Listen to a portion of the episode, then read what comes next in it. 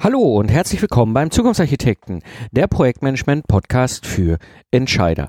Am Mikrofon ist wieder Mike Pfingsten und als Troubleshooter AD gebe ich euch Tipps und Impulse aus der Praxis, damit ihr eure Projekte auf die nächste Ebene heben könnt.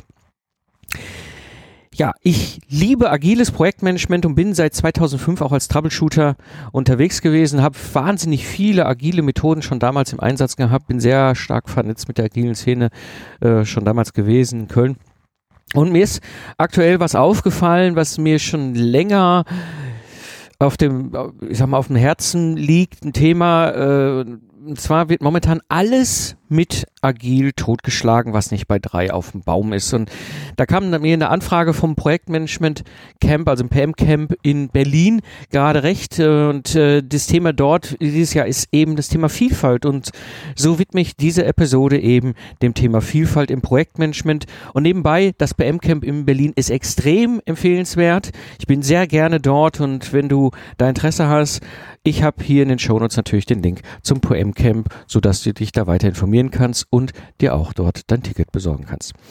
Ja, wie, was wirst du in der Episode heute erfahren? Warum agiles Projektmanagement manchmal keine Lösung ist und wie du am besten bewerten kannst, welche der vielfältigen Möglichkeiten du gerade am besten benutzt.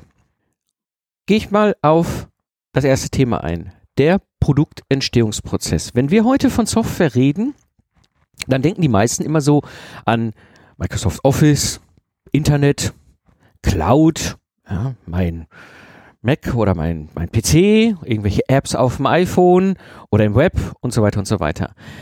Aber der Witz ist, über 80 Prozent der Software, die um euch herum ist, ist in Embedded-Systemen. Das heißt, in eurer Waschmaschine, eurer Heizungssteuerung, dem Stromzähler, der Ampel, der Solaranlage, dem Windrad, Auto, Flugzeug, Fernseher, Musikanlage, Router, Mobiltelefon, was nicht alles um einen herum ist. Das ist Embedded-Software und ist in der Regel gekennzeichnet dadurch, dass es mechatronische Geräte, mechatronische Systeme sind. Das heißt, es gibt in irgendeiner Form Mechanik, vielleicht einfach nur Gehäuse oder ganz aufwendige Mechanik. Es gibt in irgendeiner Form Elektronik und es gibt definitiv auch Embedded Software in diesen Systemen. Und das können kleine Sachen sein, die ich eben schon sagte, vielleicht Internet of Things Dinge, aber auch hin über medizinische Systeme in einem Krankenhaus oder eben halt große Embedded Systeme in einem Auto, in der Bahn oder eben auch im Luft- und Raumfahrtbereich. Und ganz, ganz wichtig ist dabei, und das ist etwas, was auch häufig gar nicht so bewusst ist, gerade im kleinen und mittelständischen Umfeld, wo gerade vielleicht jetzt Embedded Einzug halt in das ganze Thema Maschinenbau. Die Software ist häufig sicherheitsrelevant. Ja, das heißt, sie ist ja in der Regel an physikalische Prozesse gebunden. Das heißt, sie bildet physikalische Prozesse in irgendeiner Form ab und steuert sie. Und äh, damit verbunden gibt es eine durchaus größere Zahl von Systemen, die am Ende des Tages Gefahr für Leib und Leben darstellen, wenn sie nicht richtig funktionieren. Ja, das Ganze läuft unter dem großen Überschrift Functional Safety. Alle, die Embedded Software in ihren Systemen haben, und es ist völlig egal, welche Branche, haben dieses Thema Embedded Safety auf dem Tisch, ob sie es wissen oder nicht. Das bedeutet, sie sind haftbar, wenn sie sich da nicht drum gekümmert haben, weil diese Systeme in der Regel auch in irgendeiner Form dem Menschen gefährlich werden können, wenn sie nicht vernünftig gemacht worden sind. Und was ganz typisch ist bei dieser ganzen sicherheitsrelevanten Geschichte ist so Software, Embedded Software, Komponenten, Module aus der Embedded Software haben gerne auch mal locker eine Lebensdauer von 15 Jahren und mehr. Das heißt, es gibt definitiv noch Software, die im Auto heute rumfährt, die ich mal 2001 als junger Softwareingenieur gecodet habe. Da bin ich sehr sicher, dass diese Software noch fährt. Und Ganz wichtig ist, wenn ich jetzt so ein mechatronisches Produkt, so ein System, so ein Embedded-System entwickeln will, dann hat so ein Produkt verschiedene Phasen, durch die es läuft. Und ähm, die Phasen können unterschiedlich sein, unter, unterschiedlich sein in ihrer Länge, aber vor allem auch unterschiedlich sein in dem Namen, je nachdem, äh, wo du unterwegs bist mit deinem Unternehmen mit deiner Branche, also hängt sich dich jetzt nicht an den Begriffen auf. Ich habe als Mentor und Speaker verschiedenste Unternehmen und verschiedenste Branchen äh, gesehen und jede Branche, jedes Unternehmen hat natürlich seine eigene Sprache, seine eigenen Begriffe. Am Ende ist es aber die gleiche Sache und ähm, auch das Interessante ist, ich habe ja eigene Startups gegründet und bin auch als Angel Investor bei Startups mit dabei und habe sie begleitet Und ich kenne die auch als Investor diese Phasen, da heißen sie dann häufig nur anders, aber am Ende ist es immer das gleiche, äh, was, was den Produktentstehungsprozess angeht. Und ich nutze jetzt einfach mal die Begriffe aus der Automobilentwicklung, da finde ich sie ganz passend. Da gibt es so drei wesentliche Bereiche. Das eine ist Forschung, das zweite ist Vorentwicklung und das dritte ist Serienentwicklung. Und versteckt da eigentlich hinter? Forschung, die Aufgabe ist es, Ideen zu generieren und Neues auszuprobieren. Das heißt, das Ziel ist es hier, ähm, das Ganze an einen Punkt zu bringen und zu entscheiden. Sprich, ich habe im Ergebnis irgendwie eine Studie oder ein Konzept oder ein Demonstrator. Und der wesentliche Meilenstein, der die Phase Forschung in der Produktentwicklung abschließt, ist eben die Frage, will ich investieren in diese Idee oder nicht? Und das bringt uns dann zur nächsten Phase und zwar der Vorentwicklung. Und zwar die Aufgabe ist hier jetzt, diese Idee, die aus der Forschung kommt, weiterzuentwickeln. Ja, kann ich das überhaupt einem Kunden verkaufen? Will das überhaupt irgendjemand haben? Ja, und das Ergebnis in der Vorentwicklung ist ein sogenanntes MVP, Minimal Viable Product. Ähm, die Kollegen und Hörer, die hier aus dem aus dem Bereich Startup und Agile kommen, kennen vielleicht den Begriff. Das nennt sich dann meistens in irgendeiner Form anders in, in, in, anderen Branchen, gerade im Maschinenbau, aber es gibt in irgendeiner Form ein, ein, ein, ein, Produkt, ein, ein System, sage ich jetzt mal, irgendwas in der Hand, was irgendwie so gerade eben minimal äh, die Funktionalitäten darstellt, dass es für den Kunden kaufbar wäre. Ja? So, das Ziel ist es hier als Meilenstein ähm, macht es Sinn, das MVP auf den Markt zu bringen. Also ich habe durch das MVP die Möglichkeit schon mal zu, ähm, zu, zu erarbeiten, ob das Ganze auch für einen Kunden funktioniert. Und ich kann damit Kunden auch durchaus rumfahren lassen. Die wissen natürlich, dass es ein MVP ist, aber ich kann es schon mal im Einsatz bringen. Ja, und absolut klar ist, will ich das wirklich dann aus diesem aus dieser Phase, aus diesem Zustand des Minimal Viable Products eben halt in ein Serienprodukt bringen und damit in den Markt. Und das schließt quasi als Meilenstein ganz typischerweise die Vorentwicklung ab und geht dann in die Serienentwicklung. Das bedeutet, hier ist die Kernaufgabe der Serienentwicklung Reifegrad erhöhen und vor allem Produktionsfähigkeit herstellen. Ja, das bedeutet, das Ziel ist hier, das Produkt oder das System serientauglich zu machen. Dass es nämlich nicht in der Schachtel bei dir auf dem Tisch ankommt und schon beim Aufmachen der Schachtel auseinanderfällt, sondern dass es in hohen Stückzahlen reproduzierbar, sprich fertigbar ist und vor allem auch all die ganzen Sachen Functional Safety, Lebensdauer, Qualität und so weiter und so weiter eben halt auch alles erfüllt. Sprich, im Ergebnis kann der Kunde es kaufen, ohne dass es direkt auseinanderfällt. Und diese dritte Phase Serienentwicklung schließt typischerweise mit dem Meilenstein Start der Produktion ab. So, und wie ihr seht, das ist in der Automobilentwicklung schon vor 17 Jahren so gewesen. Als ich junger Softwareingenieur war, gab es schon dieses Konzept und es ist ganz typisch wie das, was wir heute auch kennen, so rund um Startup. Ja, was ist die Phase Forschung?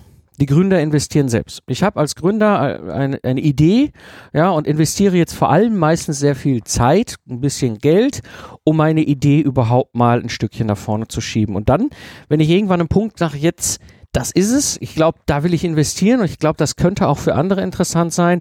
Dann komme ich vergleichbar in die Phase der Fondsentwicklung.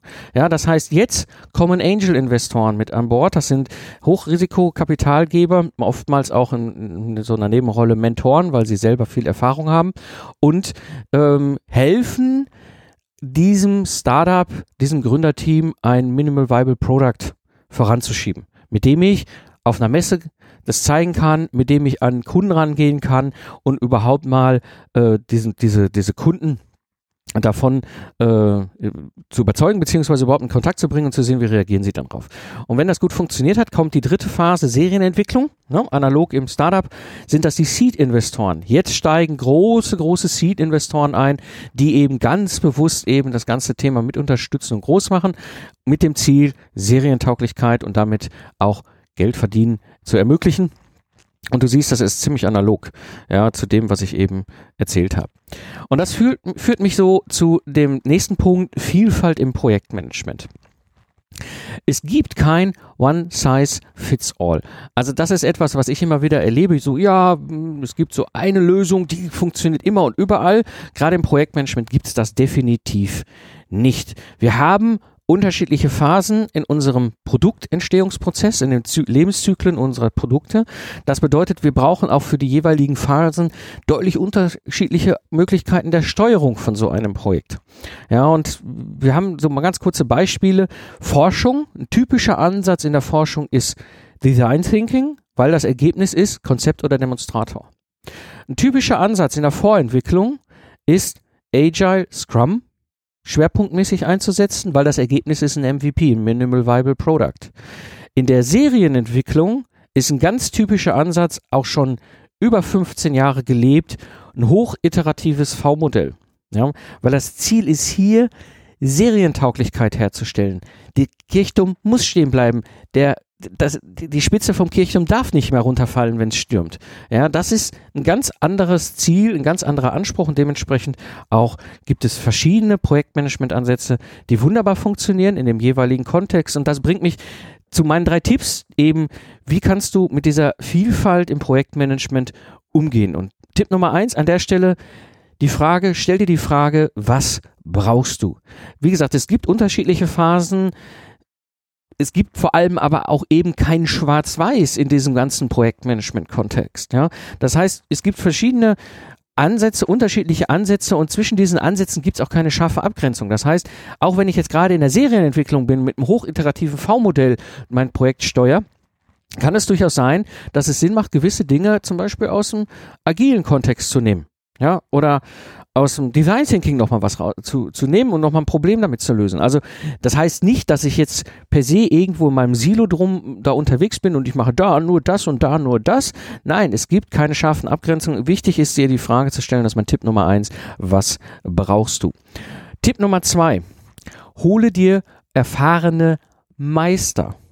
Das heißt, ich habe in meinen mittlerweile 17 Jahren so oft erlebt, wie irgendeine Sau durchs Dorf getrieben worden ist. Und hinter dieser Sau her rannten Scharlatanberater, ja.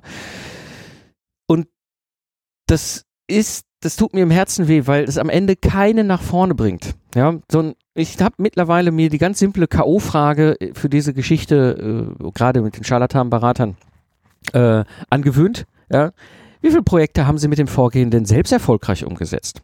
Operativ. Ja, so. Das heißt, für mich ist es ganz wichtig, Projektmanagement ist am Ende ein Handwerk. Dieses Handwerk kann ich lernen und dieses Handwerk kann ich anwenden. Und ich finde es aus meiner persönlichen Erfahrung wahnsinnig wichtig, wenn ich mein Wissen weitergebe als Meister in meinem Handwerk, dann muss ich dieses Handwerk auch selber ausgeübt haben. Ja, und das bedeutet, in diesem Fall kann dir ein Mentor dabei oft viel mehr helfen. Ja, beispielsweise Rennfahrer. Ja, ein junger Rennfahrer will erfolgreich in der Formel 1 werden. Er könnte jetzt natürlich hingehen und sich einen Berater neben Coach nehmen, die eine wichtige Rolle spielen. Ich will das nicht abwerten. Ja. Aber diese Berater und diese Coaches müssen selber niemals erfolgreiche Rennfahrer gewesen sein. Im Zweifel gar nicht, also können sie ganz schlecht sein im Autofahren. Ja, es brauchen, sie brauchen diese Fähigkeit nicht, um ihren Job als Berater oder Coach gut zu machen. Das ist beim Mentor anders. Ein Mentor war selber erfolgreicher Rennfahrer und gibt dieses Wissen an den jungen Rennfahrer weiter. Das ist eine ganz andere Rolle. Ich habe die Erfahrung, es hilft häufig viel, viel mehr. Und hol dir erfahrene Meister, erfahrene Mentoren an Bord, baue dir diese Mentoren im eigenen Unternehmen auf. Du hast sie in der Regel da und es gibt da Leute, die da genau in diese Rolle gehen können. Und Tipp Nummer drei, ganz entscheidend aus meiner eigenen Sicht heraus, auch immer wenn, wenn ich andere Firmen sehe, lerne selber zu laufen. Die Welt dreht sich weiter, auch im Projektmanagement. Auch wenn einige Sachen, die sich heute mit ganz fancy Modebegriffen belegt sind, schon vor 17 Jahren kannte, nur wir hatten damals keinen Begriff dafür, ist es so, dass sich die Welt weiterdreht und es kommen neue Themen, neue Möglichkeiten, neue Methoden im Projektmanagement und ähm, dementsprechend empfehle ich sehr, lese viel.